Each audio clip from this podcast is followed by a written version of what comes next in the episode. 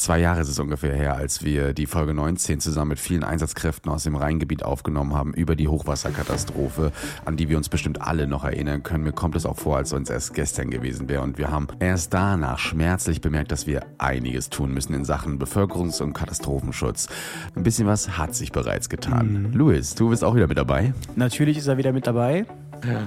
Mit leichter allergischer Reaktion auf Kartonstaub, aber sonst äh, ja. Auch mal eine Indikation, finde ich cool, ja.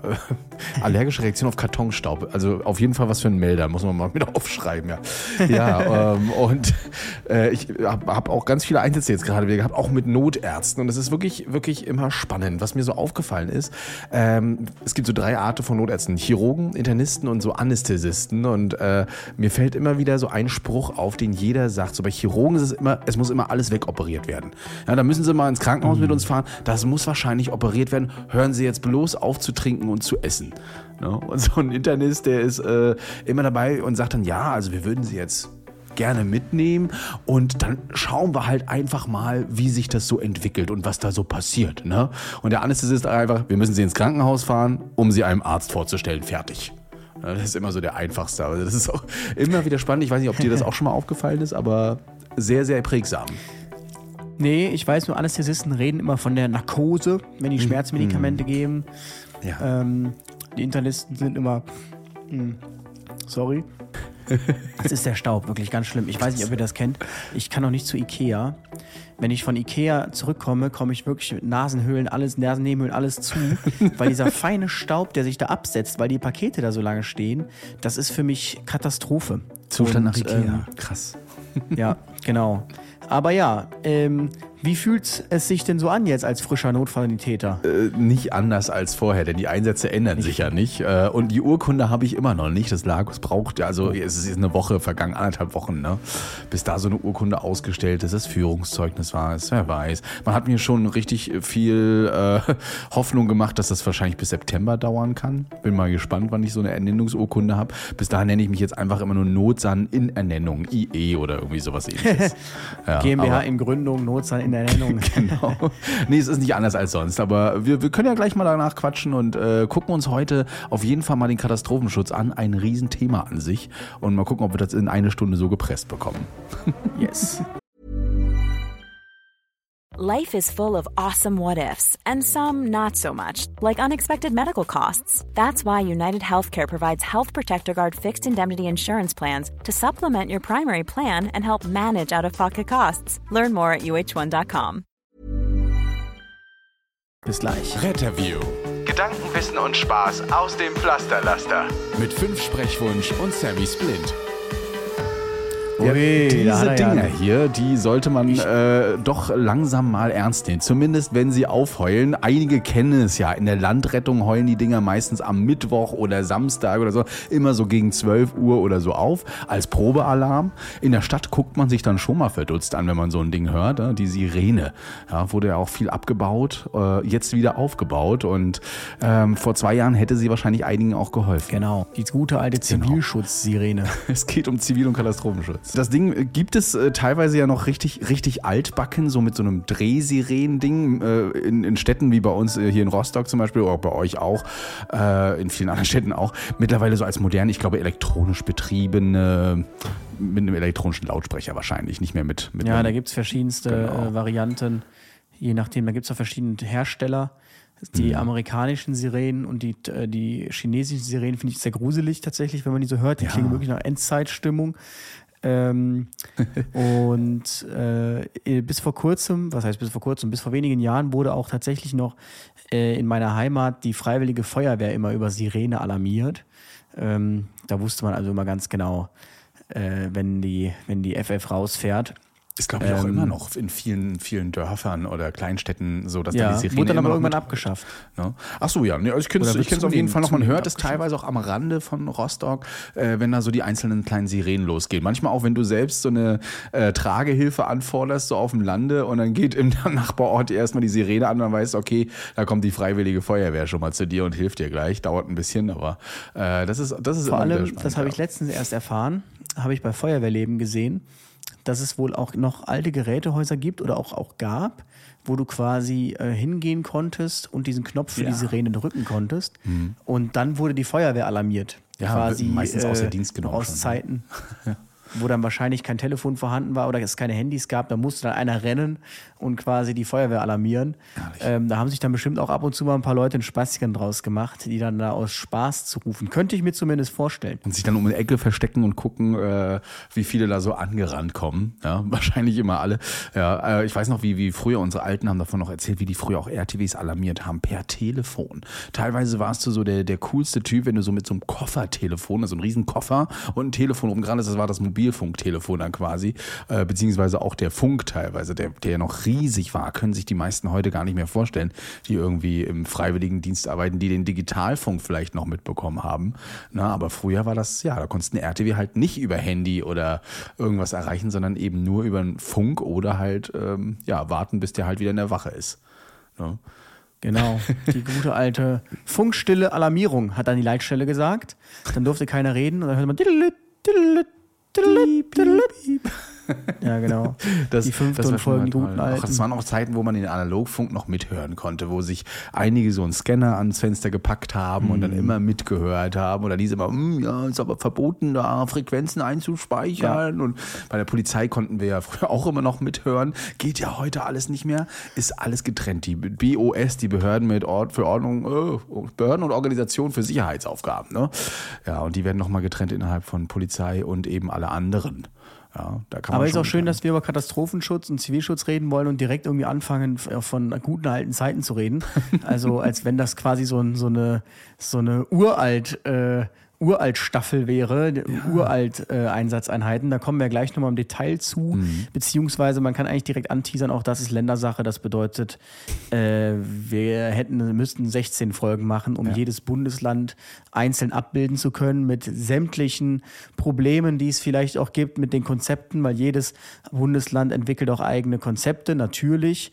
Und ähm, genau, da gibt es auf jeden Fall einiges. Wir haben uns da mal NRW rausgepickt und du, glaube ich, Ein Mecklenburg-Vorpommern. bisschen, ja, genau, reingeguckt. Ein bisschen genau, zumindest. Ja. Deswegen fangen wir auch jetzt sofort mit dem Thema quasi an und nicht erst nach der Pause, wie ihr das kennt. Also das ganze Gelaber über Rettungsdienst haben wir heute mal so ein bisschen weggelassen. Gehen wir wirklich auf Ehrenamt Katastrophenschutz raus. Und, Aber ähm, hm? eine Geschichte wollte ich tatsächlich noch erzählen. na dann bitte. Fand ich ja. relativ lustig. Äh, wir wurden alarmiert zu einem Rollerfahrer, der gestürzt war. Hm. Und äh, das war irgendwie so ein großer Kreisverkehr, wo das passiert ist. Und wir kommen dahin, überall Polizei und der Kollege sagt schon, das sieht ja aus hier wie, wie nach einer Verfolgungsjagd. So richtige Cobra 11-Szene, ja.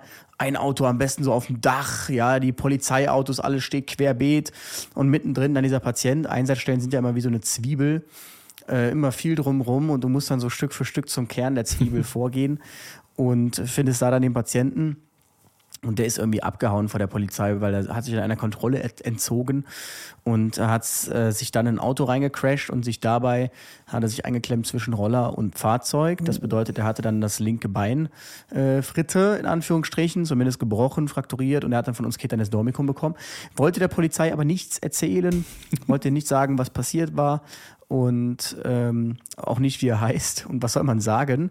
Das Ketanest hat das dann schnell geändert. Ich weiß jetzt nicht, inwieweit sowas verwertbar ist, aber ähm, der fing an, was ist das für ein geiles Zeug, was sie mir hier gegeben hat, das ist ja der Wahnsinn. ähm, und fing dann auch der Polizei alles, alles anzu, ans, anzuerzählen.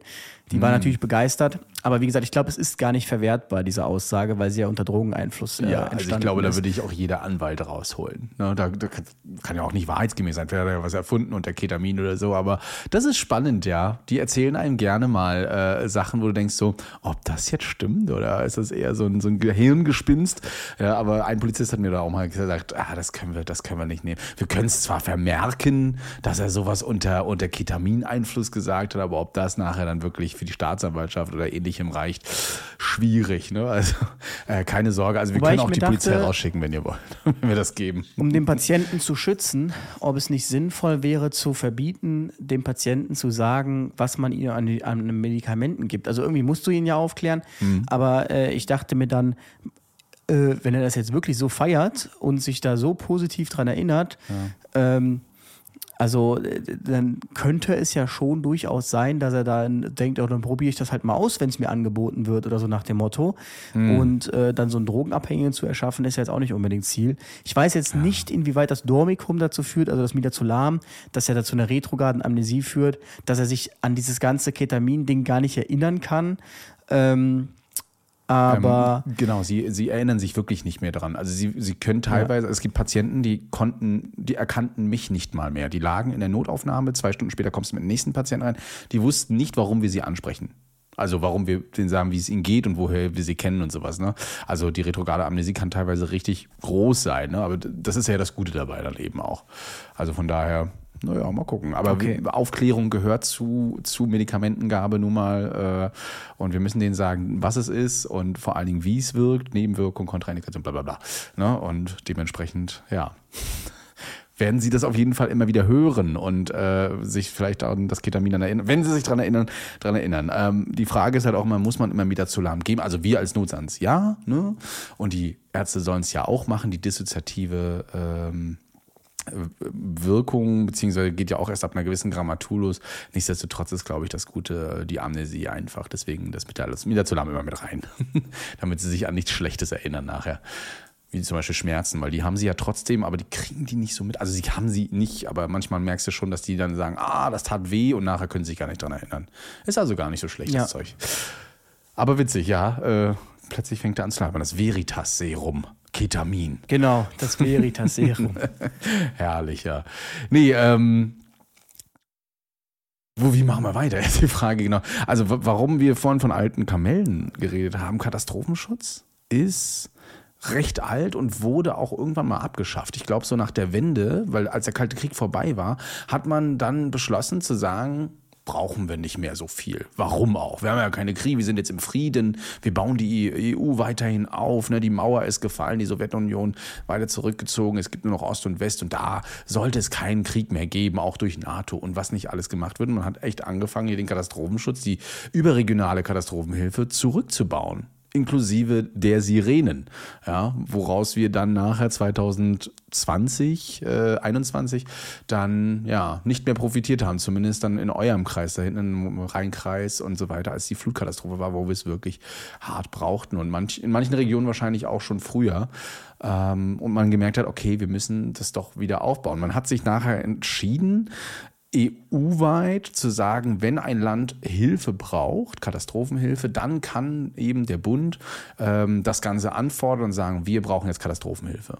Ja, und dann sind dann die EU-Mitgliedstaaten oder auch die NATO-Staaten teilweise verpflichtet, dort eben mitzuhelfen, wenn es Katastrophen gibt. Das sehen wir zum Beispiel jetzt wieder ähm, in der Ukraine, obwohl ich jetzt fragen muss, EU sind die ja nicht eingetreten, ne? aber es gehört mit auf jeden Fall zum internationalen, äh, zur internationalen Hilfe egal wie, dazu gehört keine, gehören keine Kriegsprodukte oder ähnliches wie äh, Kampfjets oder Panzer, aber eben die Hilfe für die Zivilbevölkerung. Und darum geht es ja um den Katastrophenschutz. Es ist, äh, soll helfen, wenn eben Infrastrukturen zusammengebrochen sind, wenn Leben, Gesundheit und diese Versorgung von Wasser, Strom, was auch immer, äh, eben nicht mehr gewährleistet werden kann durch die Bevölkerung, dann greift eben hier das Land bzw. der Bund ein. Ne? Und ja. ähm, das ist immer spannend auf jeden Fall, wie das, wie das so entstanden ist und wie man auch einfach beschlossen hat, das machen wir jetzt alles weg. Hm, brauchen wir nicht mehr. Ist in Deutschland aber tatsächlich Aufgabe der Länder und jeweils mhm. zum Beispiel in NRW dann festgelegt im BHKG, im Gesetz über den äh, Brandschutz, die Hilfeleistung und den Katastrophenschutz. Und da ist dann quasi auch äh, schon vorbeugend ganz viel aufgeführt, wofür die Kreise verantwortlich sind äh, wofür die Kommunen verantwortlich sind, was sie machen müssen, was sie für Alarmpläne vorhalten müssen, dass sie Alarmpläne vorhalten müssen, dass sie sich auf Sonderlagen einstellen müssen, dass sie Katastrophen verhindern müssen, also präventiv tätig werden müssen. Und ähm, der Katastrophenschutz ist tatsächlich so das einzige mit so Blaulicht auf dem Dach, wo man sagen kann, äh, in, zumindest für NRW, dass das landeseinheitlich ist. Also da ist es wirklich so, dass ähm, es gibt ja sogenannte Einsatzeinheiten ähm, in jeder Stadt. In Aachen zum Beispiel, da war ich damals, gab es vier. Ich meine, in Köln gibt es auch vier.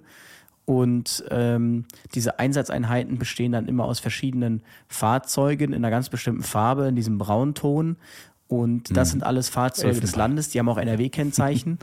Und die Fahrgestelle sind alle identisch und ähm, die, der komplette Aufbau ist komplett identisch. Also man kann, und das ist ja wirklich dann das, das Sinnvolle im Katastrophenfall, könnte man auch einfach in einen anderen BKTW oder was weiß ich hin einsteigen und würde sich direkt zurechtfinden. Das ist ja zumindest für den Rettungsdienst gilt das ja nicht. Wenn verschiedene Rettungswagen aus mehreren Kreisen im Rahmen eines Katastrophenfalls zusammenkommen, dann hat man genau diesen Fall nicht. Ähm, genau bei sowas hat man es aber. Und das ist dann halt wieder von starkem äh, Vorteil. Natürlich, wenn man jetzt von NRW nach Rheinland-Pfalz fahren würde, zur Unterstützung, dann hört das wieder auf, weil Rheinland-Pfalz wahrscheinlich wesentlich anders beschafft, als es ähm, NRW tut. Aber Genau, das ist so, wie Katastrophenschutz organisiert ist. Und alarmiert äh, wird der Katastrophenschutz oder werden diese Einsatzeinheiten entsprechend über die Leitstellen. Also auch das ist ganz klar festgelegt, dass die Leitstellen Katastrophenschutz, Rettungsdienst, Brandschutz, Hilfeleistung und eine Auskunftsstelle je nachdem äh, beinhalten müssen. Das bedeutet, da gibt es keine extra. Ähm, also ihr fordert jetzt keine Einsatzeinheit an oder da gibt es irgendeine spezielle Stelle, die erst kontaktiert werden muss, sondern ähm, das wird dann quasi alarmiert im Rahmen eines äh, Einsatzmittelvorschlages teilweise dann auch, wenn zum Beispiel jetzt das Meldebild sagt, da ist ein Massenanfall von Verletzten, irgendwie, keine Ahnung, 20 Leute nach Säureaustritt, das ist direkt klar, dann würde man natürlich nicht nur einen RTW dahin schicken. Gottes Willen. Ähm, aber diese Alarmschwellen, die sind auch nicht einheitlich definiert, das ist immer so eine, äh, so eine Sache ja. für sich. Genau, und das, äh, diese Einheiten kann man ja 1, 2, 3, 4, 5 kann man durchaus nennen. Es gibt weitaus mehr, aber so in den Alarmplänen drinne sind auf jeden Fall, was ihr immer hören werdet, ist die SEG, die sogenannte schnelle Einsatzgruppe. Das ist eine Truppe, die innerhalb von 30 Minuten einsatzbereit, also abmarschbereit sein sollen und dann eben gerade in so Mannfällen sehr häufig eingesetzt werden. Auch da untergliedert man wieder so zwischen Sanität und oder Rettung und äh, Betreuung. Na, aber jetzt bei so einem Säureanfall, nehmen wir den doch einfach mal, da würde die auf jeden Fall zum Tragen kommen und äh, erstmal die rettungsdienstlichen äh, Mittel auf jeden Fall mit unterstützen da. Sowohl mit Zelte, Dekontamination eventuell, dann auch durch die Feuerwehr mit einem Dekon P oder ähnlichem und ähm, ja, dann eben die weitere Gesundheitsversorgung. Ne? Und wenn das nicht mehr ausreicht, beziehungsweise wenn es dann noch größer wird, dann geht es dann halt in die Sanitätszüge, Betreuungszüge, Versorgungszüge, Techniktruppen und was man da nicht alles hat. Und in NRW, ich habe mal gerade geguckt, ihr habt das viel schöner aufgedröselt bei euch als bei uns. Da ist es eher so ein, naja, 0815-Diagramm auf der, auf der Landesseite. Ja, in NRW Aber bei euch hat man da richtig aus. Konzepte geschrieben. Das äh, kann ja, man nicht anders sagen. Ja, Konzepte gibt es bei uns auch, aber es sieht einfach schicker aus, muss ich sagen. Ja, so, das, was du zumindest geschickt hast von der idfnrw.de Seite. Was aber vielleicht ganz interessant ist, ähm, das wird ja geplant und man macht sich natürlich auch Gedanken oder hat sich darüber Gedanken gemacht im Falle einer, äh, eines äh, Einsatzes, wie ist da die Patientenverteilung? Das braucht man natürlich irgendwie so Werte, damit man dann entsprechend sich überlegen kann, was muss für Personal dahin und was für Fahrzeuge. Und man plant so mit einer 40-20-40 Verteilung. Also man sagt, dass man erwartet jetzt äh, in einer größeren Schadenslage, dass 40 Prozent akut vital bedroht sind. Sichtungskategorie Rot 1. Mhm. Man erwartet, dass 20 Prozent gelbe Patienten sind, schwer verletzt oder erkrankt, 40 Prozent grün, also leicht verletzt erkrankt, äh, dass Patienten ohne Überlebenschance, die sind äh, planerisch in Kategorie 1 enthalten. Mit Toten schwarz rechnet man jetzt erstmal nicht. Also man schickt nicht direkt schon mal so planerisch drei Leichenwagen mit, so nach dem Motto. Und ähm, genau, dann gibt es äh, für, für NRW dann auch im Speziellen sogenannte Einsatzeinheiten, die Einsatzeinheit NRW und die enthält eine Stärke von insgesamt 33 ähm, Einsatzkräften, davon zwei Führungspersonen, sieben Unterführungspersonen, 24 Einsatzkräfte, in Summe sieben. Und die werden dann wiederum aufgeteilt auf einen Führungstrupp, eine Sanitätsstaffel, zwei Krankentransportwagen, Betreuungsstaffeln, Verpflegungstrupp und Techniktrupp. Ja, das ist auch so das, was dann meist so in jeder Halle steht. Also ich kenne das auch mhm. noch, dass wir dann da ein Führungskombi hatten, dann gab es den GW Sanität, dann gab es da die KTWs, so einen riesigen Betreuungs-LKW, den Betreuungskombi, Betreuungskombi mit Anhänger, den Technikkombi mit Anhänger. Alles. So zumindest im Soll. Und äh, das ist dann eine Einsatzeinheit und das gibt es dann viermal. Mhm. Also man könnte quasi sagen, dass in jeder Stadt bei Vollalarm vier mal 33 Einsatzkräfte dann kommen oder erwartet würden, sagen wir es mal so. Ob die dann wirklich kommen, äh, steht jetzt sicherlich auf einem anderen Blatt. Und das könnt ihr dann immer sehen, wenn äh, die, diese, diese Fahr Fahrzeuge Elfenbeinfarben sind. Ne? So heißt die Farbe übrigens dann. Äh, Elfenbein, dieses, ja, so, braun, Elfenbein, so gelblich, okay. äh, was du meinst, dieses braun-gelblich, ne? beige. Das ist halt Elfenbein, nennen sie das. Und genau, das sind dann immer diese Katastrophenschutzautos oder die eben vom, vom Land gestellt werden. Aber wie gesagt, an den Kennzeichen erkennt man es eigentlich richtig gut, genau. Bei uns ja, in MV ist es. Warte äh, ganz kurz, das ist hm? ganz wichtig zu sagen und das gilt auch für MV dann sondern das sind ehrenamtliche Kräfte alles. Ja. Und deshalb sagte ich, wird erwartet, dass so viele kommen. Genau. Das sind nicht äh, hauptamtliche Einsatzkräfte, sondern das sind Ehrenamtler. Und deshalb ist zum Beispiel, was heißt deshalb, aber in der Einsatz in NRW ist zum Beispiel auch kein jetzt Rettungsassistent jetzt erstmal vorgesehen, ähm, sondern Rettungssanitäter, Rettungshelfer. Ähm, und ganz normale Helfer, in Anführungsstrichen Gruppenführer, und das sind alles Ehrenamtler.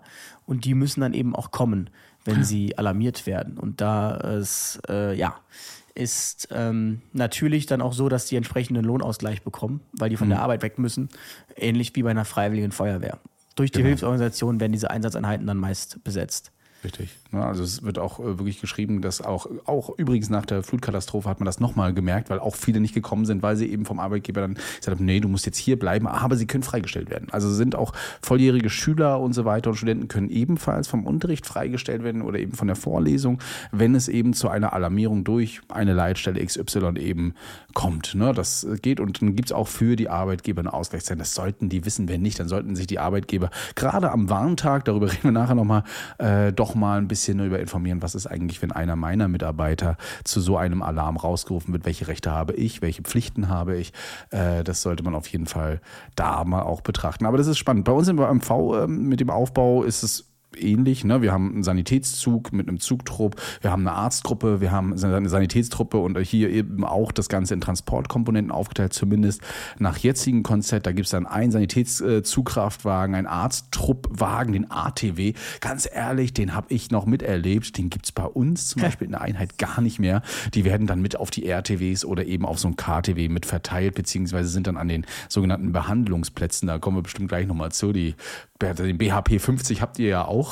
Ne? Äh, mhm. Spannendes äh, Konzept durften wir beim G8-Gipfel schon mal testen, sowas, äh, wie das funktioniert. Und äh, dann gibt es noch einen Gerätewagen, GW San genannt. Mittlerweile sind das riesig geil aufgeböckte äh, Allrad-Fahrzeuge mit 7,5 bis 10 Tonnen und dann eben noch vier KTWs. Ne? Sowohl KTW B als auch so ein Vierer-KTW, wo vier Patientinnen ra raufpassen. Ich weiß gar nicht, ob es die noch gibt, aber äh, ich habe sie noch gesehen von Fiat damals. Ähm, die, die Dinger waren richtig komisch in der Kurve, die kippten auch gerne mal um. Äh, und jetzt halt mehr die KTW 2. Das sind dann schon, die sehen so ein bisschen aus wie ein Rettungswagen, nur eben geländetauglich, ein bisschen aufgebockter. Ne? Aber ähm, auch das ist wieder unterschiedlich zu den Ländern. Genau, also so ja. eben bei uns aufgebaut, ja. Grundsätzlich hast du ja schon angesprochen, gibt es da dann nochmal, zumindest auch für NRW, so diverse Unterkonzepte hm. für den Fall eines Schadensereignisses dann, wie zum Beispiel dann den äh, BHP B50, die Behandlungsplatzbereitschaft 50 NRW, dafür ausgelegt, 50 unverletzte Patienten zu versorgen. Ähm, oder zum Beispiel auch den BTP B500, Betreuungsplatzbereitschaft 500 NRW, entsprechend dann für 500 Patienten. Und das ist dann schon krass, wenn man sich da mal anschaut, ähm, was da für ein Personalansatz hintersteckt. Also beim äh, beim Behandlungsplatz äh, Betreuung 50 NRW reden wir da von 116 Einsatzkräften, die vor Ort sind. Da ist auch ganz genau äh, dann durchdefiniert, äh, wer ist äh, wie viele Sichtigungskategorie 1 und 4, wie viele 2 und 3, wie viele Leute sind da, was für Personal ist da, wie viele Rettungsassistenten, wie viele Ärzte, Notärzte und so weiter und so fort. Und ähm, ich habe es gerade mal durchgezählt, da sind planerisch zum Beispiel 24 Fahrzeuge kommen da. Also das geht los mit einem ELW 2, dann kommt ein Cardio-W, dann kommen drei, nee, vier MTFs, dann kommt ein mhm. WLF mit AB Manf, ähm, dann die ganzen Einsatzeinheiten darunter und äh, also zwei Einsatzeinheiten insgesamt. Und da sieht man dann auch, ähm, warum es denn sowas gibt wie Abrollbehälter, MANF, NRW. Also es sind ganz viele einzelne Module und Komponenten, die dann genau. für solche Konzepte zusammengeführt werden. Und da treffen sich dann äh, Einsatzeinheiten, so eine AB-MANF-Komponente und, und, und, und, und. Und jede Stadt hält da was vor. Also das ist schon ein riesiger Apparat, der dahinter steckt. Ähm, und da sieht man auch, dass viele Dinge gar nicht zum Spaß vorgehalten werden. Also wenn man sich jetzt fragt, ja, warum hat jetzt die Feuerwehr das und das Fahrzeug und so und so, das ist dann nicht irgendwie aus Spaß an der Freude, sondern tatsächlich Landesvorgabe. Genau, richtig. Und äh, wenn man sich so einen Behandlungsplatz mal richtig genau anguckt ähm, und die Fahrzeuge dazu, also wir, wir haben das früher auch auf Wettbewerben trainiert, beziehungsweise auch in Realeinsätzen schon mitmachen müssen, zum Beispiel der Sandsturm A19 oder ähnliches. Ähm, da gibt es erstmal so eine Eingangssichtung. Ne? Du hast so ein Führungszelt oder einen Führungswagen, je nachdem. Dann eben eine Eingangssichtung, wo schnell gesichtet wird. Dann geht's halt in die verschiedenen Zelte, rot, äh, grün, gelb, äh, also rot, gelb, grün. Dann gibt's noch ein Logistikzelt. Dann gibt's noch für, für auch für die Einheiten nochmal ein, zwei Zelte zum äh, ja, Ausruhen, äh, ernähren oder was. Und so BHP 50, der soll halt 50 Patienten innerhalb von einer Stunde quasi erstmal abfrühstücken, mal behandeln. Ne? Und das muss man sich auch vorstellen. 50 Patienten, je nach Schweregrad. Ne? Also das kommt darauf drauf an. Aber äh, 50 Unverletzte soll er ähm, Patienten. Nee, genau, Versorgung von 50 Patienten in einer ja, Stunde. Genau, ja. richtig. Ne? Und, und genau, nee, beim 500 sind es 500 Unverletzte. So. Ja, genau, so war das. Genau, und, aber das muss man sich trotzdem mal vorstellen. 50 in einer Stunde, wenn ihr euch mal vorstellt, wie lange ihr so im, im Krankenhaus seid, im RTW versorgt werdet, teilweise dauert das ja auch manchmal so ja, eine Viertel, halbe Stunde und dann kommt ihr erst ins Krankenhaus und die machen das aber innerhalb von einer Stunde, zack, zack, Schnellversorgung und dann geht es schon weiter mit der Logistik ab ins Krankenhaus. Oder, ne? Und äh, auch die Krankenhäuser sind auf solche Manfs vorbereitet. Das werdet ihr vielleicht schon mal gesehen haben, wenn ihr in so eine Notaufnahme reinkommt, seht ihr oft, wenn die Krankenhäuser dafür ausgestattet sind, äh, rote, gelbe Linien, Punkte, was auch immer und Grüne. Bei uns zum Beispiel steht auch ganz doll in der Notaufnahme jetzt in der Uniklinik äh, überall Manf und dann eben mit der jeweiligen hinterlegten Farbe, wo die meisten Patienten auch mal fragen, was heißt denn eigentlich MANV? Was, was da ist? Was, wo werde ich hier gerade hingebracht? Und das ist für den äh, Bereich, haben auch die Kliniken ihre Konzepte und werden dann angefragt, wie viel Kapazität eben sie haben oder auch freimachen können. Wobei aus meiner Sicht, also da finden ja auch extrem viele Übungen statt. Mhm. Äh, die Übungen wirken auf mich aber immer wie so, lasst uns mal ein bisschen äh, testen. aber selten wird aus meiner Sicht ein Learning daraus gezogen, das wirklich einen Effekt hat. Also, dass man wirklich so am Ende sagen kann, das war Katastrophe, das war Katastrophe, das war ja völliger und das ja. war ja so und so. Aber es ist irgendwie dann nicht so, dass man jetzt dann über mehr, mehrwöchige Meetings äh, das komplett auseinander nimmt und überlegt, was können wir denn jetzt ganz konkret dann in der Notaufnahme anders machen oder was können wir anders strukturieren, mhm. sondern es wirkt dann so, wir haben es jetzt alle mal gemacht so und äh, dann sind wir nicht mehr ganz so unvorbereitet, stimmt natürlich, aber ja, da ist sicherlich auch noch ein bisschen Ausbaupotenzial. Auch vor allem ähm, interdisziplinäres Learning. Also nicht nur, dass die Einheiten das einzeln für sich machen und sagen, ja, war ja ganz gut oder das hat mir nicht gefallen, sondern dass man auch untereinander sagt, also hey Freunde, wir sind hier mit den RDWs rangefahren, haben keine Fischgrätenaufstellung machen können, weil hier ist zu wenig Platz, da müsst ihr echt was ändern oder ähnliches. Ne? Also da ähm, ändert mal das mit dem Platz. Ja, das also tatsächlich. Sein, ja. Ein paar Kliniken haben bei uns ja auch draus gelernt. Die haben zum Beispiel auch ein Tor eingebaut, äh, wo man dann eben ab An- und Abfahrt machen kann, ohne sich gegenseitig im Weg zu stehen. Also da ist schon einiges dahinter. Aber so ein richtiges, äh, eine richtige Katastrophe mit 50 Verletzten, wo man auch mal mit 50 hinkommt. Wir hatten nochmal einen Terrormann jetzt in letzter Zeit mal geübt. Das ja war auch wieder so vorgeplant alles und alle standen schon bereit und waren nicht erst mhm. auf ne, zu Hause auf Abruf, sodass man quasi ja gewisse Zeiten verkürzt hat, aber einfach mal wirklich gucken, wie ist denn die Alarmierungszeit? Wie lange brauchen meine Helfer wirklich, bis sie da sind, bis man hier die Stadt Halle dann aufgeschlossen hat und geguckt hat, äh, da ein Mann ähm, BHP einzurichten oder ähnliches. Ah, das, das, das fehlt mir leider immer gerne mal so ein bisschen unangekündigt. Ja, ist natürlich auch schwierig dann irgendwie, wenn man sagt, man plant eine Riesenübung und am Ende kommt keiner, jetzt in Anführungsstrichen. Ja. Aber ähm, ja, grundsätzlich so, so eine Einsatz in NRW, die soll 25 Patienten Erstversorgung können, der Kategorien 2 und 3. Mhm. Ähm, und 250 Unverletzte für vier Stunden dann auch versorgen, betreuen können. Nicht versorgen, sondern betreuen, sind ja unverletzt. Und in NRW zum Beispiel gibt es so ganz äh, verschiedene ähm, Eskalationsstufen so äh, und Vorlaufzeiten. Also es gibt ja dann auch nochmal SEGs, sogenannte Schnelleinsatzgruppen und dafür ist dann quasi auch definiert, wie lange die brauchen. Die haben eine Vorlaufzeit von 30 Minuten. Da unterscheidet man nochmal zwischen SEG SAN und SEG BT, also Betreuung, so eine Einsatz, Schnelleinsatzgruppe Sanität, Schnelleinsatzgruppe Betreuung. Und die haben natürlich auch alle verschiedene Aufgaben. Die Schnelleinsatzgruppe Sanität zum Beispiel soll äh, ähm, wirklich dann Patienten erst versorgen können. Die, Sonne, die Schnelleinsatzgruppe Betreuung so wiederum soll 300, äh, 100 unverletzte Patienten betreuen. Und ähm, das, was ich so am geläufigsten kenne eigentlich, ist der ÜMANF S. Kennt ihr, glaube ich, gar nicht. Das ist ähm, der über, überörtliche Massenanfall von Verletzte, verletzten Komponente, mhm. die Soforthilfe, die jeder Rettungsdienstbereich stellen kann. Und das ist dann hier so, das wird explizit angefordert. Ähm, und dann steht da, keine Ahnung, auf dem Melder U-Bahnf in Leverkusen oder was weiß ich. Und dann fahren direkt von den nächsten Wachen ein Notarzteinsatzfahrzeug, zwei Rettungswagen und ein Krankentransportwagen los. Also direkt, die haben keine Vorlaufzeit und die sind dann schon äh, direkt da. Mhm. Das ist so das, was man so am meisten kennt eigentlich. Dann den Patiententransportzug 10 weiß ich gar nicht, ob äh, auch sehr individuell, ihr den auch ne? habt. Ja, sehr, sehr, sehr individuell. Also ja, also für NRW Soll jetzt. zehn hm. Patienten transportieren können. Mhm. Ähm, das ist dann meist so eine Geschichte, Vorlaufzeit eine Stunde, wenn es dann darum geht, dass irgendwie, keine Ahnung, Krankenhaus muss spontan evakuiert werden oder da ist irgendwas passiert, dann kommt dieser Patiententransportzug 10. Das sind dann äh, 1, 2, 3, 4 RTWs, 4 KTWs plus ein Führungsfahrzeug.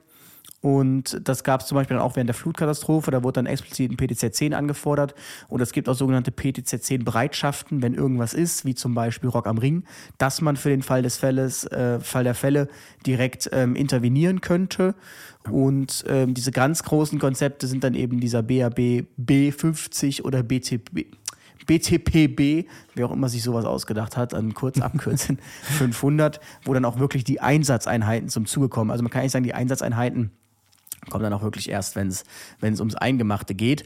Und aus meiner Sicht aber immer sehr schwierig, schon immer gewesen, das ist rein persönliche Erfahrung, weil es irgendwie immer so gewirkt hat ähm, auf mich, dass man sehr zurückhaltend war, die Einsatzeinheit zu alarmieren. Zumindest hat man sich seitens der Einsatzeinheit immer darüber beklagt, dass man nie alarmiert wurde, weil man sich dachte, okay, für so wenig alarmieren lieber nicht, da schicken wir lieber 10 RTWs und dann, ja gut, jetzt haben wir wirklich was am Laufen. Das dauert ja Ewigkeiten, bis die da sind, so nach dem mhm. Motto.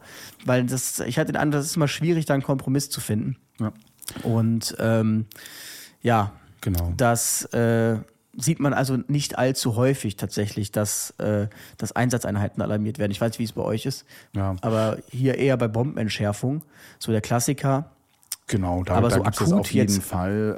Äh, was wir gerne mal haben, ist bei Hochhausbränden oder ähnliches, dass da sowohl ähm, die Einsatzeinheiten, nicht nur SEG, eventuell auch der Betreuungszug mit rausgeht, äh, als auch eben Busse der örtlichen ähm, na, Verkehrsbetriebe dann eben mit eingebunden werden. Das ist dann quasi unser PDB 10, also äh, wo dann einfach Leute mit in den Bus gepackt werden, vielleicht auch da die Grünen zumindest erst versorgt werden. Das gibt es dann da. Und wir haben gerade bei Großveranstaltungen gibt es ja auch immer Einsatzkonzepte, die dann intern rausgesendet werden vom Brandschutz- und Rettungsamt an alle Rettungswachen, aber eben auch äh, Organisationen. Da stehen dann so eine Wörter drin, wie zum Beispiel der SEG-Container. Wir haben so einen, auch einen Abrollcontainer, wird dann eben ab so und so viel Uhr einsatzbereit hingestellt ähm, welche Dienste, da werden auch gewisse Dienste, B-Dienste, äh, LNA, Orgel, also leitende Notarzt und organisatorische Leiter Rettungsdiensten, sowas werden dann alle mit ähm, nochmal benannt, beziehungsweise gibt es nochmal extra Schichten. Manchmal wird sogar ein separates NEF nochmal raufgepackt und so weiter. Und natürlich nochmal daran erinnert, wer ist denn äh, im Katastrophenschutz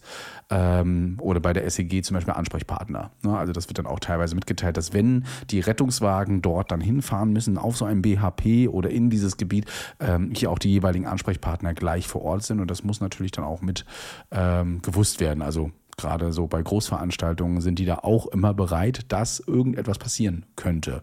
Ne? Wenn man so mit 10, 20, 30 oder mehr tausende Leuten da arbeitet, kann das eben sein. Rock am Ring ist ja immer auch mal ein gutes Beispiel. Wacken jetzt zum Beispiel auch. Ne? Genau. Das sind dann so die klassischen Szenarien. Äh, in der Großstadt, wie gesagt, bemerke ich da eher eine Zurückhaltung. Da denkt man sich lieber, okay, wir machen es lieber selbst, so nach dem Motto. Also wenn jetzt hier 20 Kreisgasausritt wären mit 20 äh, Verletzten, wo man ja sagen könnte, okay, das wäre schon eine Grenze, dass man sagen könnte, eine Einsatzeinheit könnte man alarmieren, weil die könnte ja. Mhm. Würde man, glaube ich, das lieber alleine machen, anstatt dass man jetzt eine Einsatzeinheit alarmiert. Was natürlich schade ist für die Ehrenamtler, die kommen und trainieren Woche für Woche und dann irgendwie nicht alarmiert werden, wenn es ums Eingemachte geht. Und dann irgendwie die Bombenentschärfung ist halt irgendwann auch Standard. Auch wenn es dann schön ist, mal da hinzufahren. Ähm, die kommen natürlich dann aber auch zu so Geschichten zum Zug und da sind wir wieder bei der letzten Folge, die so Sanitätsdienstsachen anbelangt, ähm, Unfallhilfstellen etc. Das bedeutet, man ist dann, so Katastrophenschutz ist so, glaube ich, zwar so das der Grund, warum man da ist, aber von, den, von, den, von der Einsatzvielfalt so der geringste Anteil. Hauptsächlich ist man ja dann ähm, eingesetzt bei Sanitätsdiensten und Absicherung, also Vorbeugung, in Anführungsstrichen. Und ähm, ja, bevor wir da weiter drüber sprechen, würde ich sagen, können wir uns mal in eine kleine Pause verabschieden. Dann kann ich mir Genau. nämlich auch mal die Nase putzen. vom Ikea-Staub erstmal Ja, erholen schlimm. und dann äh, hören wir uns gleich äh, frisch geputzt und äh, durchatmend weiter. Small details are big surfaces. Tight corners are odd shapes. Flat, rounded, textured, or tall.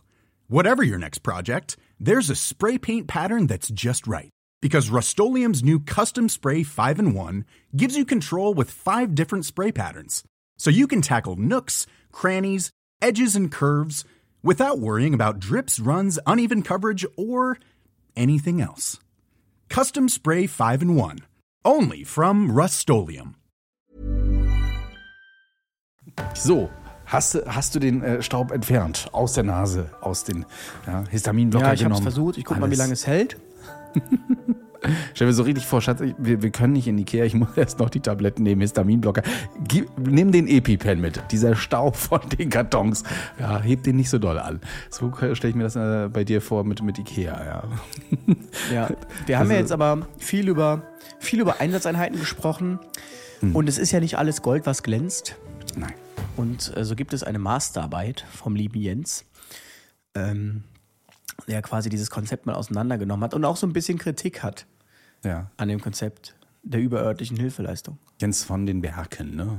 Ja. Ne, Der hat äh, da einiges geschrieben und natürlich ist es im Katastrophenschutz, ich habe es auch selbst erlebt, bin selbst auch im Katastrophenschutz, ähm, wirklich nicht immer alles toll. Also die Ausstattung hat mittlerweile zugenommen, es wurden viele, also in vielen Bundesländern mittlerweile äh, Fahrzeuge, neue Fahrzeuge ausgerollt, aber ich kann mich noch erinnern, dieser ATW, von dem ich rede, da müsst ihr, müsst ihr mal eingeben im Internet, ATW, äh, das ist wirklich interessant, dieses Fahrzeug, äh, das ist wirklich sehr, sehr altbacken ne? und war auch wirklich noch, boah, nee, ist wirklich in die Jahre gekommen auf jeden Fall. Manche fahren damit auch noch rum und bei manchen Einheiten gibt es das noch, aber die Länder haben es mittlerweile geschafft, sich da einiges Neues anzuschaffen. Nichtsdestotrotz fehlt es eben auch an Leuten und Helfern. Ne? Früher im Kriegsfall gab es da richtig viele äh, Freiwillige, aber alternde Bevölkerung, die jungen Leute haben andere Präferenzen. Für uns ist ja quasi Krieg und äh, Katastrophe gar nicht so nahbar gewesen, außer halt bis 2021. Und ja, da auch Nachwuchs zu finden, ist immer ein bisschen schwierig. Und eins hast du schon angesprochen, die Alarmierung, Katastrophenschutz auch immer, naja, eher dürftig, bis man da auf den Knopf drückt. Was sagt denn der Wollten Jens wir jetzt dazu? eigentlich darauf eingehen, was der Jens ja, kritisiert ja, ja, hat? auf jeden? Fall. Ja, ja. Ah, okay.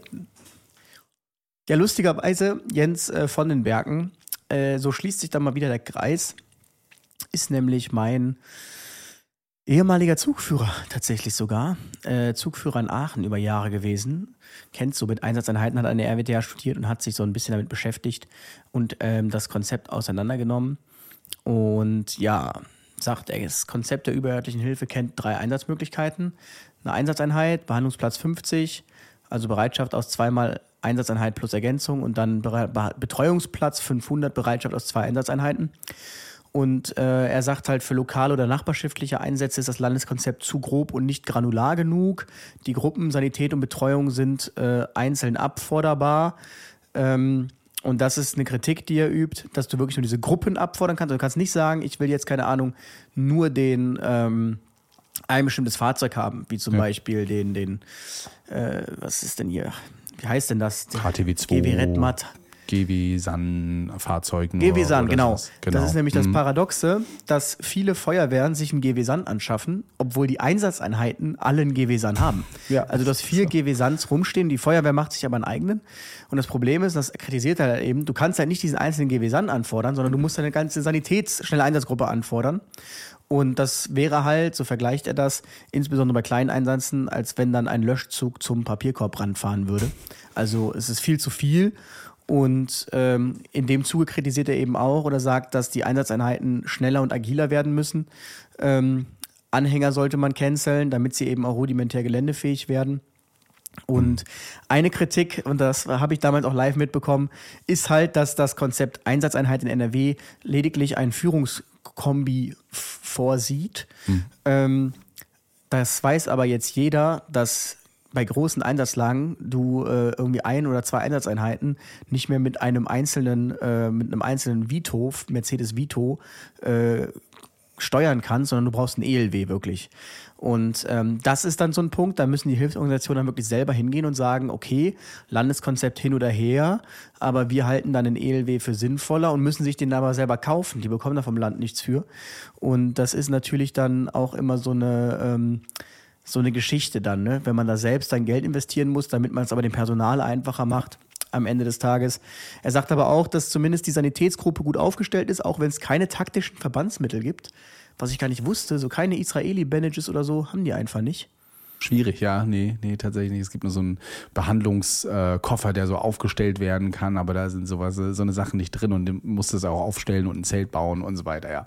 Genau. Und er sagt ja auch, dass es zum Beispiel äh, ein, also ein geländegängiges Rettungsmittel gibt. Das gibt es tatsächlich. Infektionsrettungsmittel werden eher nicht so ganz vorgehalten äh, davon. Also habe ich jetzt auch noch nie so richtig gesehen. Und äh, jetzt mittlerweile in der Medical Task Force, kommen wir nachher nochmal zu, gibt es sie, aber äh, sonst nicht nicht angedacht, die Feldrolltrage.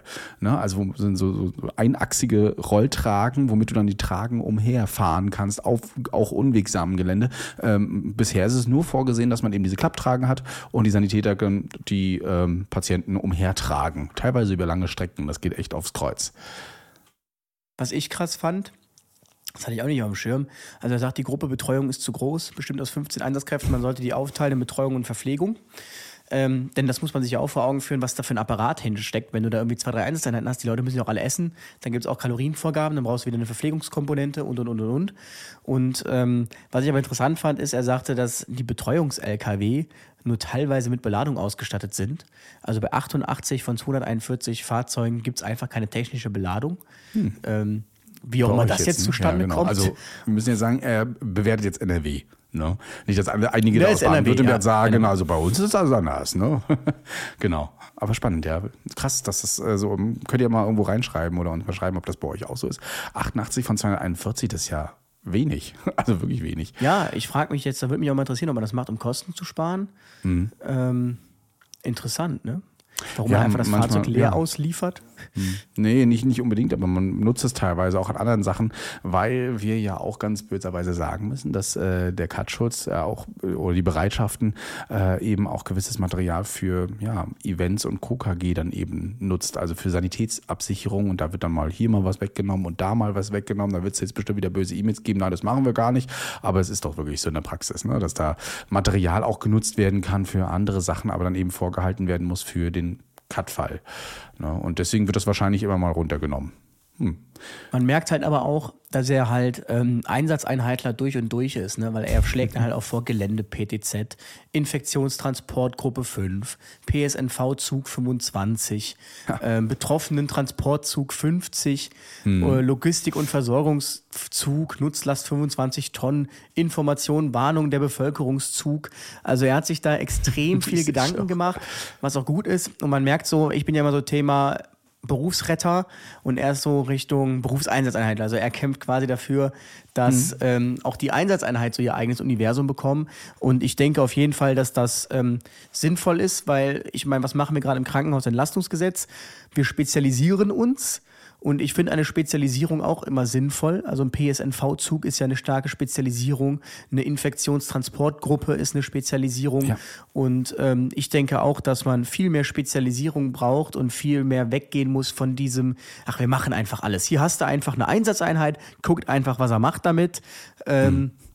Also da stimme ich ihm schon zu. Da hat er sich sehr viele Gedanken gemacht, die wahrscheinlich seiner Zeit, 2021 hat er das jetzt geschrieben, ich habe die Masterarbeit schon was früher veröffentlicht, ähm, seiner Zeit aber weit voraus sind. Also ja. ähm, ich, ich habe mich auch gefragt bei uns im Katschutz, warum wir solche Fahrzeuge auf einmal bekommen. Ne? Man macht ja so seinen Einsatzdienst, man macht so seine Übungen, denkt sich so, oh, jetzt noch ein neuer KTW wäre noch ganz toll und so weiter, aber davon hatten wir wahrscheinlich schon genug. Und dann kommen eben diese Konzepte und plötzlich steht da ein LKW mit Technik und Logistik. Da fragst du ja, warum? Na, haben wir doch vorher nie gebraucht, wir haben sonst unsere Lampen immer reingehangen. Ja, aber es gehört mit in, bei uns auch zu den Konzepten dazu. Da äh, kam dann plötzlich auch noch ein, ein Wassercontainer, also ein Wassertank mit dazu als Anhänger, der hier genutzt wurde, wo wir da dachten, okay, ja, haben wir vorher nicht gebraucht, aber jetzt steht halt einer da. Genauso wie ein Stromerzeuger. Ne? Also das alles plötzlich in unsere Hallen reingepfercht äh, und äh, reingestopft, muss man fast schon sagen. Die Halle ist nämlich viel zu klein, wird aber gerade neu gebaut. Bei uns zumindest in Rostock jetzt hier. Ähm, und das sieht man dann eben auch bei anderen Sachen. Motorradtrupps, die teilweise aus dem Boden gestampft werden. Drohnenstaffeln, die auf einmal alle da sind. Klar, Drohnen gibt es jetzt auch noch nicht so lange, aber die tun sich eben auch auf. Und ähm, teilweise wird aber auch von Leitstellen oder Rettungsdienst auch gar nicht gewusst, was es dann alles so gibt. Ne, du hast es ja gerade schon bezeichnet. Ne, äh, und dementsprechend wahrscheinlich auch selten alarmiert, weil man eben nicht weiß, Mensch, da gibt es Einheiten, die das können. Das Problem ist aus meiner Sicht auch, und ich glaube, das ist das Hauptproblem, warum es Einsatzeinheiten so schwer haben, ist halt einfach diese Vorlaufzeit. Man weiß nicht, wann, wie schnell habe ich was. Und mhm. ich glaube, das ist echt ein Riesenproblem. Und das ist auch der Grund, warum die Feuerwehren oder Berufsfeuerwehren alle ihr Paralleluniversum schaffen, weil die haben das alles auch nochmal selber so auf dem Hof stehen, ja. irgendwie. Ja, ja. Ähm, weil die halt sagen, okay, wenn wir es haben, dann wissen wir halt, wir können es direkt irgendwie besetzen. Wir brauchen es jetzt. Und ähm, das ist, glaube ich, so der einzige Punkt, wo man schauen müsste, wie man den eigentlich angegangen bekommt, ähm, was dann aber auch effizienter werden würde oder zu mehr Effizienz führen würde, weil man dann bei der Seite der Feuerwehr Sachen abbauen könnte oder nicht alles parallel beschaffen müsste, dass man halt schaut, okay, wie schafft man das, dass man schneller wird vom Personal mhm. her. Ich meine, die Leute machen es ehrenamtlich, die kommen von zu Hause, das ist klar. Ähm, aber es ist halt, äh, glaube ich, so das Hauptding, warum da so eine Zurückhaltung in der Alarmierung herrscht. Ich weiß nicht, in Wien zum Beispiel, da hast du ja auch diese, diese SEG, die mhm. ist ja wirklich auch hauptamtlich besetzt. Ja. Ich weiß nicht, ob man über sowas, über so, so Rufbereitschaften arbeiten könnte, wo man weiß, okay, diese möglichen 15 Minuten da. Mhm. Ähm, mhm. Ja, also schwierig. Wir ne? mal wieder aus unserem jetzt hier geredet. Wir nutzen ja jetzt die Vera, wo wir auch äh, eingeben können, wie lange wir brauchen, bis dort, um dort zu sein. Und wenn es dann eben einen Anruf gibt äh, oder die Alarmierung unserer äh, Kreisbereitschaftsleitung in diesem Fall, ähm, die dann eben sagen können, also ich kann mit äh, in 15 bis, bis 20 Minuten mit so und so viel Einheiten oder so, so viele Leuten schon vor Ort sein, sehen auch die ganzen ähm, Befähigungen, die wir haben oder Ausbildungen. Aber das ist durchaus möglich. Ähm, das ist jetzt eine offene Frage. Vielleicht liegt es ja auch daran, dass hier eventuell Kosten mit reinkommen. Also, denn das Land möchte dann ja von der Stadt, wenn so eine Einheit in, alarmiert wird oder von der Kommune, dann natürlich auch bestimmt äh, Geld haben. Ich weiß nicht, das ist jetzt wirklich eine Frage. Und muss, äh, um sowas zu alarmieren, immer der Katastrophenschutz ausgerufen werden oder der Katastrophenfall. Nee, weiß ich nicht. Nee. Eigentlich nicht, ne? Für den Bevölkerungsschutz an sich. Es geht ja Wie immer nur darum, die Ressourcen sind nicht mehr ausreichend und dementsprechend müssen wir etwas nutzen jetzt von diesen ländlichen. Ich meine, es kann natürlich schon sein in der Großstadt, wenn du überlegst, wie oft hier eine groß eine Lage ist, wo du sagen könntest, okay, da können sie genauso gut einen Einsatzeinheit hinschicken. Hm. Ich könnte mir auch vorstellen natürlich, dass dann immer die Arbeitgeber sagen, hör mal, du bist ja mehr äh, unterwegs, als dass du hier äh, hilfst, in Anführungsstrichen. Wobei jetzt so oft dann auch nicht, aber ja das wäre natürlich mal interessant, was da so Hemmnisse sein könnten. Ja, ähm, ja genau. spannend. Das ist auf jeden Fall spannend. Und vor allen Dingen, ähm, was wir jetzt ja dann gesehen haben, ist, was passiert eigentlich, wenn es so eine große Katastrophe ist, dass die Landesressourcen nicht mal mehr ausreichen. Ne? Dann holt man sich natürlich Einheiten aus anderen Ländern, aber an sich ist ja Katastrophenschutz erstmal die Ländersache und dafür hat äh, der Bund dann auch gesagt, nee, also da müssen wir jetzt was machen und 2009 schon vor der Flutkatastrophe entstanden, hat man dann ja die sogenannten Medical Task Forces entwickelt und auch die Schutzstufen entwickelt, indem man dann ähm, einschätzt, wie stark ist denn der, der Schutz jetzt hier belastet eben. Ne? Von 1 bis 4 geht das Ganze und ab der Schutzstufe 4 äh, können eben andere Einheiten mittels von Medical Task Force, äh, Forces, das sind nochmal ein, andere Einheiten, die sind dann auch meistens weiß und nicht Elfenbein, eben mit eingesetzt werden. Das sind also nochmal abgekapselt vom Katschutz ähm, Einheiten, die eben nicht im Katastrophengebiet gerade sind, sondern eben außerhalb und dann mit dazu geholt werden können, um beispielsweise Sanitätsdienste, Logistik und so weiter zu unterstützen. Da gibt es auch verschiedene Konzepte, wäre jetzt aber viel zu riesig, das nochmal aufzudröseln, zumal das Ganze noch in der Entwicklung ist. Die sind noch nicht ganz ganz äh, komplett ausgestattet, aber hier hat man neue Gerätewagen entwickelt, übrigens jetzt auch mit diesen Fahrtragen, hat äh, dort auch KTWs mit rein entwickelt, da gibt es dann auch Dekons, äh, Dekonstrecken und so weiter. Also ein ganz interessantes Konzept. Äh, ich war auch mal eine Zeit lang mit drinne, bin dann aber auch aus Zeitgründen mit rausgegangen äh, und da hat man wirklich versucht, äh, nochmal das Konzept Katastrophenschutz ein bisschen zu erweitern und das Ganze auch auf Krankenhäuser zum Beispiel zu münzen, nämlich auf Notaufnahmen, dort auch eine MTF hinzuschicken, um zum Beispiel Triage vor der Notaufnahme Notaufnahme zu machen oder aber auch mit zu versorgen.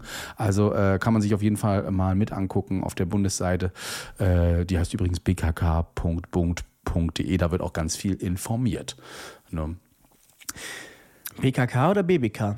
Äh, BBK, Entschuldigung, nicht BKK. BKK Sag. ist die äh, Krankenkasse, ja. genau. Ja, schön. Werbung gemacht. BBK. Aber schön, dass sich die BKK auch damit auseinandersetzt, ja, genau. mit dem Katastrophenschutz. Ja. Am 14. September wird es wieder den bundesweiten Warntag geben. Das heißt, da werden eure Handys wieder klingeln, da werden die Sirenen wieder ertönen um wahrscheinlich 11 Uhr.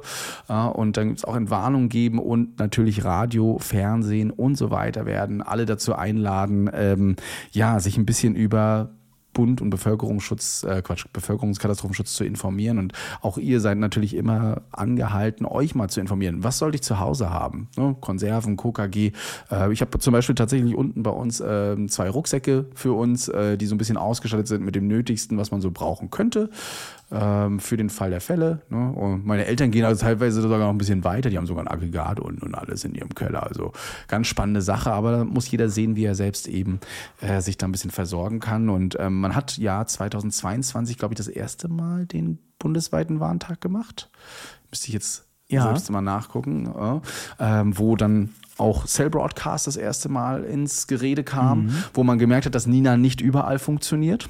Ja, also so gewisse Warn-Apps nicht überall auslösen. Man hat das auch ausgewertet, man hat äh, eine repräsentative Umfrage dort gemacht, man hat festgestellt, ich weiß nicht, ob das vorgeschoben ist, äh, aber dass äh, 1,2 Millionen von 14,2 Millionen Nutzern von Warn-Apps eben teilweise ihren Live-Standort nicht mit aktiviert haben, also quasi das Geofencing oder eben auch keinen Ort abonniert haben. Also wenn ihr so eine Apps habt, dann solltet ihr zumindest irgendwo mal sagen, für welche Orte ihr eine Warnung bekommen sollt und dass ihr vielleicht für den Ort, in dem ihr aktuell seid, auch gerne gerne Warnungen erhalten wollt, weil nur dann geht es. Und manche Handys wollen dann auch noch Berechtigung haben, um Benachrichtigungen überhaupt zu bekommen. No? Ne? Ich weiß, beim iPhone zum Beispiel heißt es, glaube ich, kritische Benachrichtigung. Das heißt, das sind Benachrichtigungen, mhm. die kommen trotzdem durch, auch wenn du auf Nicht stören drückst oder ähnliches. No, ne? ansonsten müsst ihr euch halt an die örtlichen Gegebenheiten halten. Also entweder kriegt ihr so einen Cell-Broadcast-Alarm, den könnt ihr auch, soweit ich weiß, nicht ausstellen. Was ihr ausstellen könnt, sind diese Testalarme. Ja, kann man an einem ja. Telefon sagen, ich will diese Testalarmierung einfach nicht haben. Na, aber die richtigen Cell-Broadcast-Sachen, die gibt es auf jeden Fall. Und ähm, haben auch genau. die meisten wirklich erreicht. Also laut Statistik ist einiges dann. Die jeweiligen, äh, das Personal wird tatsächlich nicht über Cell-Broadcast alarmiert, Nein. sondern äh, da gibt es tatsächlich so Apps. Ich nenne jetzt hier keine Marke, aber da gibt es so eine App, und da kann man dann quasi das Personal hinterlegen und dann werden die, wird das Personal darüber hinterlegt. Also dann heißt, man hat meist, oder haben die alle einen Melder? Nee, bei uns nicht zumindest. Nee, ich also glaube, meist hat einer einen Melder, hm. der wird dann wirklich über die Leitstelle alarmiert oder angerufen und der löst dann halt diesen äh, Gruppenalarm aus. Genau. Und äh, dann bekommt es entsprechend alle mit.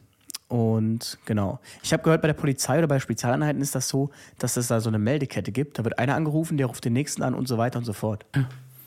Genau. Ne, und das, äh, das, das läuft dann auch tatsächlich ganz gut. Manche haben auch irgendwelche Gruppen auf irgendwelchen Social Media, die dann äh, was machen, ist aber auch nicht immer fähig. Ne? Also sollte man nicht, sich nicht immer darauf verlassen.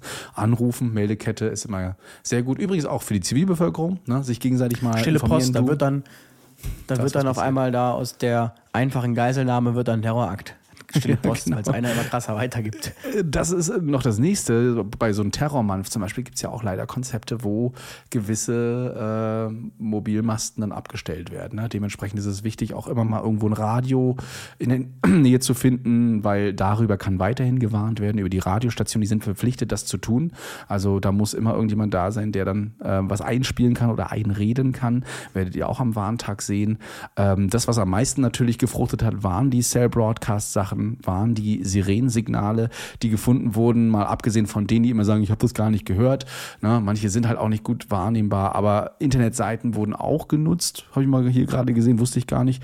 Aber klar, es gibt ja mittlerweile die ähm, Meldungen auch über Webseiten, die man machen kann. Oder eben auch die persönliche Mitteilung. Darüber haben sich auch einige gefreut und gesagt, ja, sowas wurde auch gemacht. Ich wurde angerufen, ne? Oma, Opa wurden angerufen äh, oder eben die Kinder auch mal, geht's euch gut oder habt ihr das gehört? Also einige haben sich da wirklich mal ein bisschen Gedanken gemacht und äh, dementsprechend appellieren wir jetzt auch darauf, euch mal ein bisschen zu informieren, wenn ihr damit noch gar nicht so in Kontakt gekommen seid. Was ist Katastrophenschutz?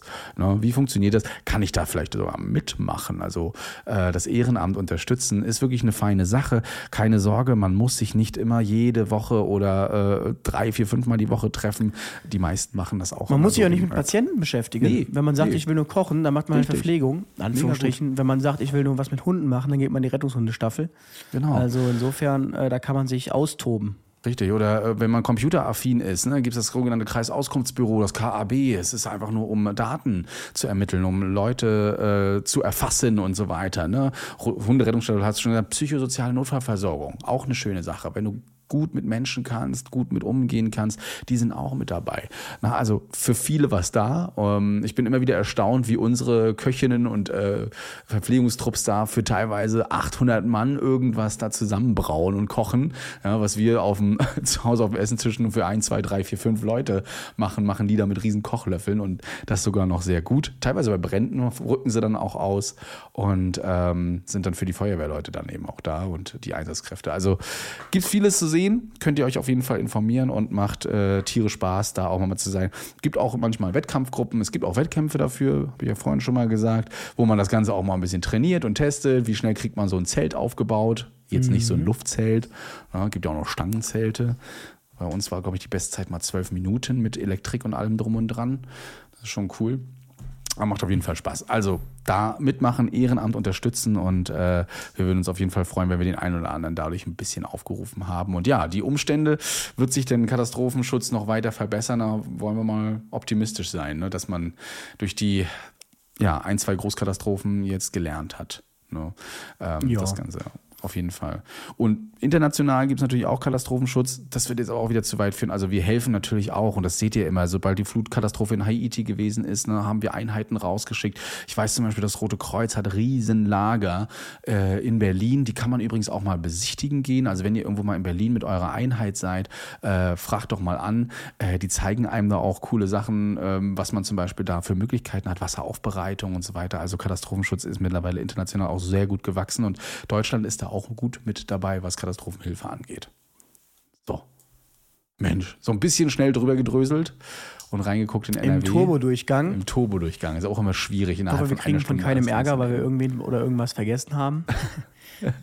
Ja, aber das, es wird immer so sein. Irgendeiner fühlt sich da immer so ein bisschen, naja, ne, du weißt ja, äh, was sie so schreiben. Hier schreiben ja auch immer wieder einige E-Mails, äh, das war falsch oder das ist nicht ganz so überall. Und ich habe zum Beispiel letztens irgendwie einen Post gemacht bezüglich 90 Prozent äh, der Einsätze sind meistens nur äh, Bagatelle oder sowas. Und er sagte, nein, das habe ich noch nie erlebt. Also, und es war, es war nicht Herr, Herr ähm, na, Dahmen. wie heißt er?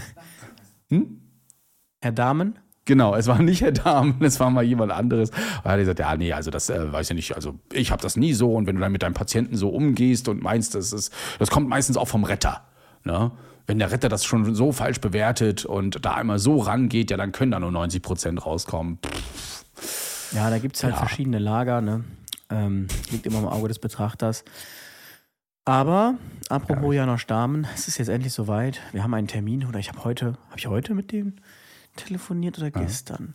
Ich habe jetzt auf jeden Fall die Woche mit seinem Büro telefoniert und ähm, in vier Wochen kommt wohl auch die äh, Stellungnahme in die Regierungskommission zum Rettungsdienstgesetz, das ja geändert werden soll, oder zu der Änderung im Rettungsdienst und beziehungsweise nee, die Empfehlung der Regierungskommission und dann kann man ja auch darüber sprechen und nach der Sommerpause werden wir dann mal mit einem Bundestagsabgeordneten über das ganze Thema sprechen. Darauf kann man sich also freuen. Aber jetzt blüht uns ja erstmal die Sommerpause Genau. und zwar bis, ich gucke rein, ich muss auch mal kurz gucken, aber vier Wochen, das ist ja jetzt quasi dann äh, 13. Oh. 19. 20. 10. September. 10. September sind wir wieder mit dabei. So lange müsst ihr es ohne uns aushalten. Also für die zumindest, die aktuell dabei sind. Ne? Ihr könnt euch ja vielleicht nochmal Folge 19 angucken, nochmal aufs Gemüt führen lassen und äh, da mal zuhören, was da die einzelnen Kräfte schon über den Katastrophenschutz geredet haben, nicht nur über die einzelnen Einsatzgeschichten. Na, wurde ja auch viel gemeckert. Ne, aber auch Positives erzählt. Und ähm, ja, lasst es euch gut gehen. Wir nutzen den August ein bisschen, um ja, Gedanken zu fassen. Du äh, fliegst ja äh, in den Urlaub. Ich war ja schon quasi im Urlaub, werde das aber auch mal ein bisschen warst nutzen. Ja, genau. Ich werde ne? fliegen. Ich freue mich jetzt auch. Ich bin ja echt urlaubsreif. Wirklich. Ich bin Auf echt urlaubsreif.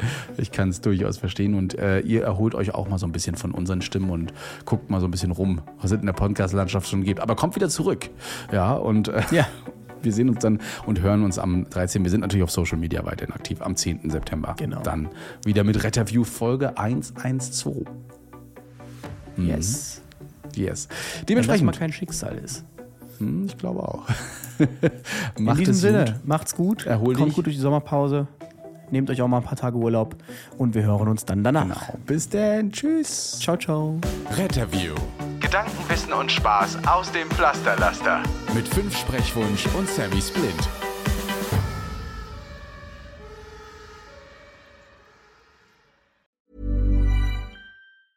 Small details are big surfaces. Tight corners are odd shapes. Flat, rounded, textured, or tall. Whatever your next project, there's a spray paint pattern that's just right. Because Rust new Custom Spray 5 in 1 gives you control with five different spray patterns. So you can tackle nooks, crannies, edges, and curves without worrying about drips, runs, uneven coverage, or anything else. Custom Spray 5 in 1. Only from Rust